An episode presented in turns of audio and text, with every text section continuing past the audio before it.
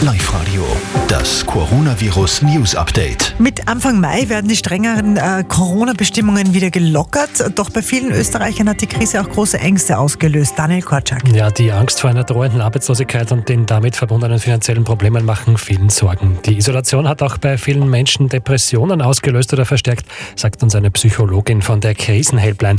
Deshalb sind bei der Helpline die Beratungszeiten ausgeweitet worden. Da gibt es jetzt von 9 bis 20 Uhr Hilfe per Telefon. Seitdem hatten sich die Beratungsgespräche verfünffacht. Es werden auch Probleme per E-Mail jetzt besprochen. Die Helpline erreicht man unter 01 5004 8000. Vier Minuten vor halb elf. Der Oberösterreich-Verkehr, Kathi.